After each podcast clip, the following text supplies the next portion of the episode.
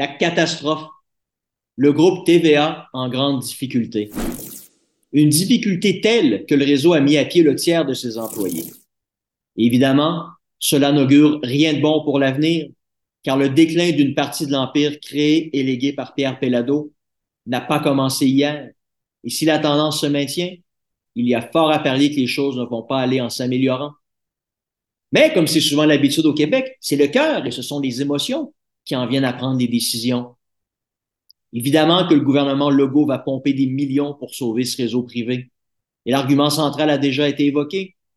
C'est pour sauver la démocratie et la culture québécoise. Car, comme on l'a dit le plus sérieusement du monde, TVA n'est pas qu'une chaîne télé, mais l'expression médiatique et culturelle de la société québécoise. La belle affaire. Belle façon de tuer toute contestation. Quiconque va soulever des doutes va aussitôt se mettre à dos les démocrates et les nationaleux. La liste est longue. Et c'est unanimisme et dommage, car cette bouée de sauvetage aux patients TVA en train de couler comme une pierre soulève beaucoup de questions. D'abord, convenons d'une chose.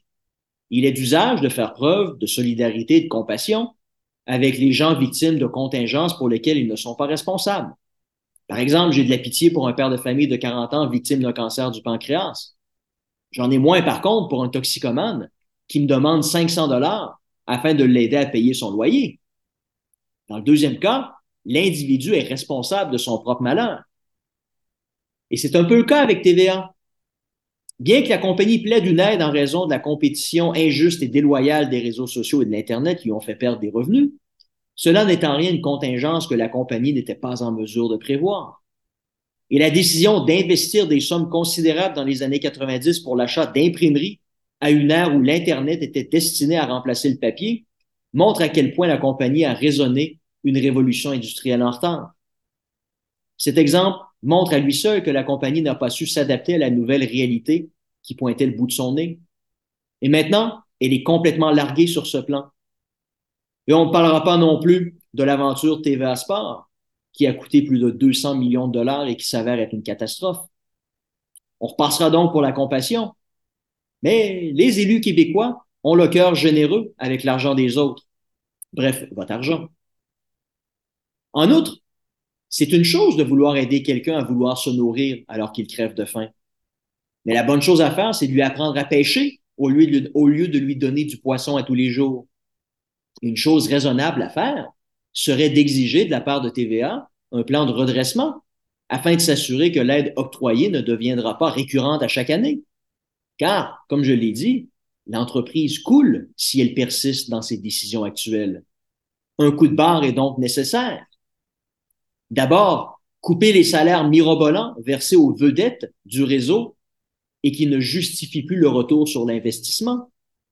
Mais parions qu'empressés de montrer leur appui sur les réseaux sociaux à leurs collègues qui ont perdu leur emploi, ils le seraient beaucoup moins à l'idée de devoir faire des sacrifices personnels au nom de cette même solidarité. Les pharisiens. Autre chose qui devrait être exigée, la nécessité de repenser les raisons de cet échec et de penser à quels gestes réparateurs pourront permettre à la compagnie de remonter la pente. Bref, les forcer à faire une nécessaire introspection. Ça n'arrivera pas.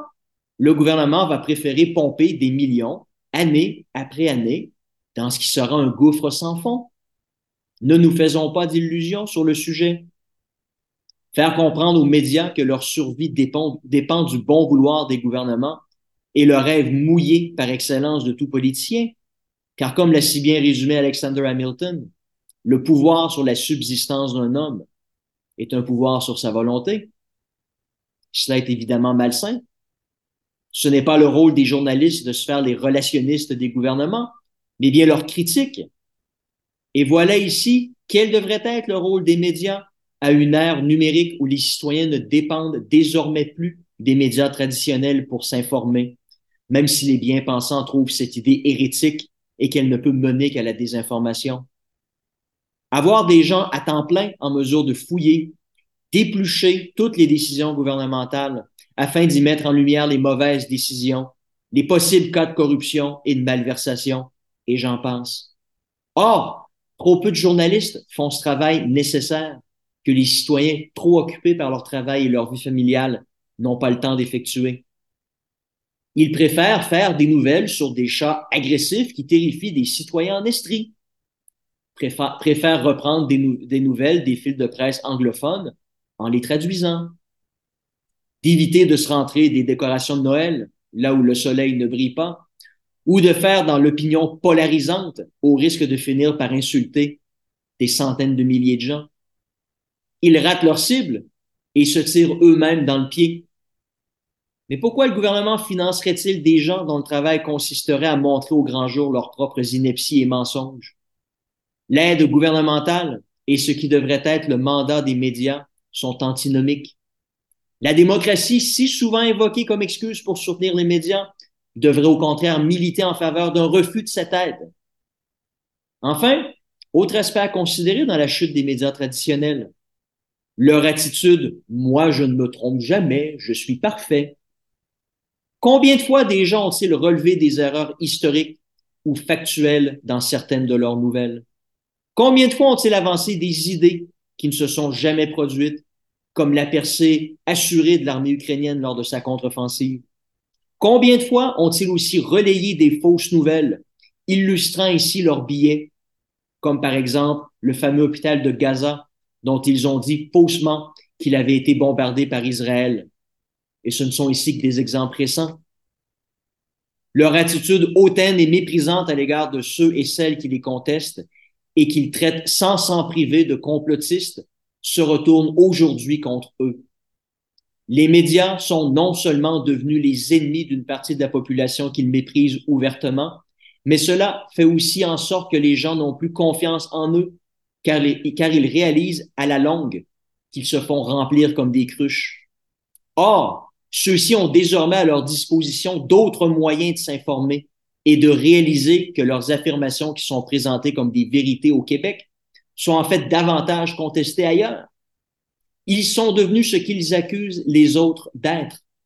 Les gens prennent donc désormais avec un grain de sel ce que les médias pensent toujours être de la nouvelle, alors qu'elle se révèle souvent être de la désinformation ou se révèle dans les faits n'être pas très objective. Ils sont les architectes de leur propre malheur et n'ont qu'eux-mêmes à blâmer. Et le fil avec beaucoup de citoyens est rompu définitivement. Mais, Dieu merci, la poule aux œufs d'or restera au programme. Jacques et Louise vous remercient, mon cher Pierre Carl.